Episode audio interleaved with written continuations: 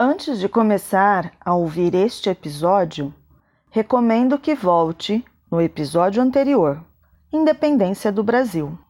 Após a chegada de Dom João em Salvador, em 1808, que já chegou chegando, tomou a primeira medida que mudaria o curso da história brasileira. Decretou, Dom João, a abertura dos portos às nações amigas.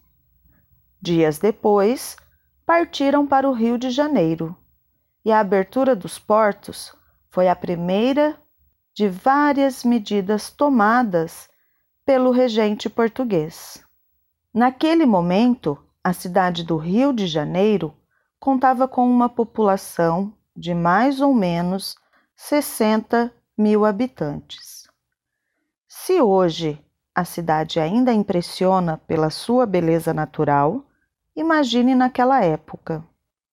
Contudo, a falta de infraestrutura urbanística tornava a vida um pouco complicada.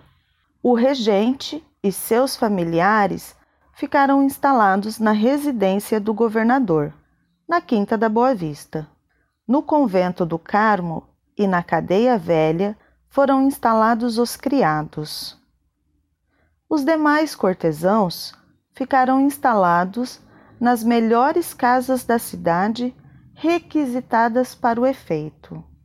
Os portugueses residentes no Brasil possuíam grandes fortunas feitas às custas da colônia, mas faltava-lhe os títulos e as distinções para adquirirem o prestígio social que tanto almejavam. Dom João VI não se fazia rogado a estas pretensões, pois a concessão de benesses a troco de dinheiro representava a principal fonte de rendimento para custear as despesas da família real. A balada era pouco animada. Os jantares, bailes ou reuniões eram raros em casa dos particulares, e o primeiro teatro do Rio de Janeiro só foi inaugurado em 1813, com o nome de Teatro São João. A estadia da corte no Brasil permitiu melhoramentos que iriam lançar as fundações do futuro país. Entre estes, conta-se a criação da imprensa nacional, a fábrica da pólvora e o Banco do Brasil, para financiar novas iniciativas. A elevação do Brasil à categoria de reino foi outra das consequências da permanência da corte em terras brasileiras, para que Portugal tivesse uma representação nas negociações do Congresso de Viena, realizado na sequência do fim do domínio napoleônico na Europa. O Brasil foi elevado à condição de reino com a designação de Reino Unido de Portugal, Brasil e Algarves, a 16 de dezembro de 1815. A estadia de Dom João VI no Rio de Janeiro permitiu a reorganização política jurídica do país, mas contribuiu também para uma convivência mais produtiva entre a nobreza migrada e as elites da terra. Estes dois grupos viriam a alicerçar a sociedade do Brasil imperial. No dia 16 de abril de 1821, Dom João VI embarca para Portugal, na sequência dos desenvolvimentos das lutas liberais.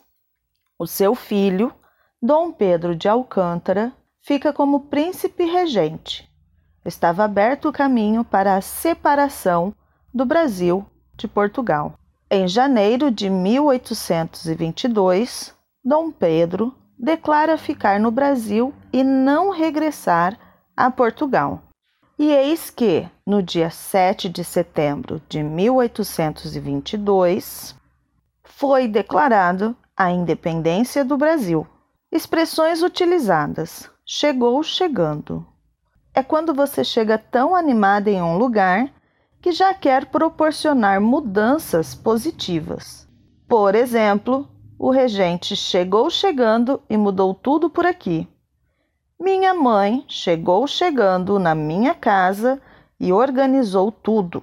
A próxima expressão é balada. A palavra balada é uma expressão informal para festa. Por exemplo, a balada era pouco animada. Ou a balada foi top ontem. Em tempos de coronavírus, nada de balada. Nosso podcast é significativo para a sua aprendizagem? Apoie o nosso trabalho fazendo uma doação. Eu sou a professora Juliana, com o podcast Falar Português Brasileiro.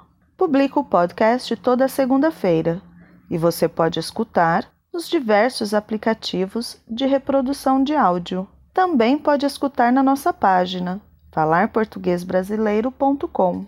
Lá na nossa página, você poderá se cadastrar gratuitamente e receber toda a transcrição dos áudios, com exercícios de interpretação de texto em PDF. Registre-se agora mesmo em falarportuguesbrasileiro.com e receba o seu material.